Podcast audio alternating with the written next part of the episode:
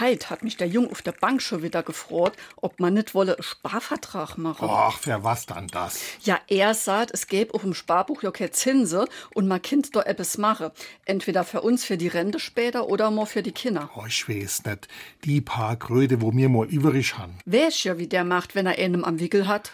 Also, wenn mir Geld anlegt, dann geh mir zum Hermann und schwätze mit dem. Und nicht mit dem Schnösel. Das ist doch noch junger Spund. SR3. Warum wir so reden. Wie man schwätze.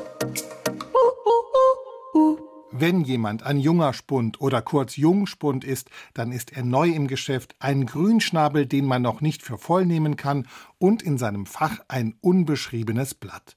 Der Ausdruck Spund kommt aus dem Küferhandwerk. Ein Spund ist dort ein kleiner, länglicher Zapfen aus Holz, mit dem Löcher in Fässern verschlossen wurden. In Relation zum Fass ist der Spund also ein relativ kleines Teil. Und jetzt wird's wutzig.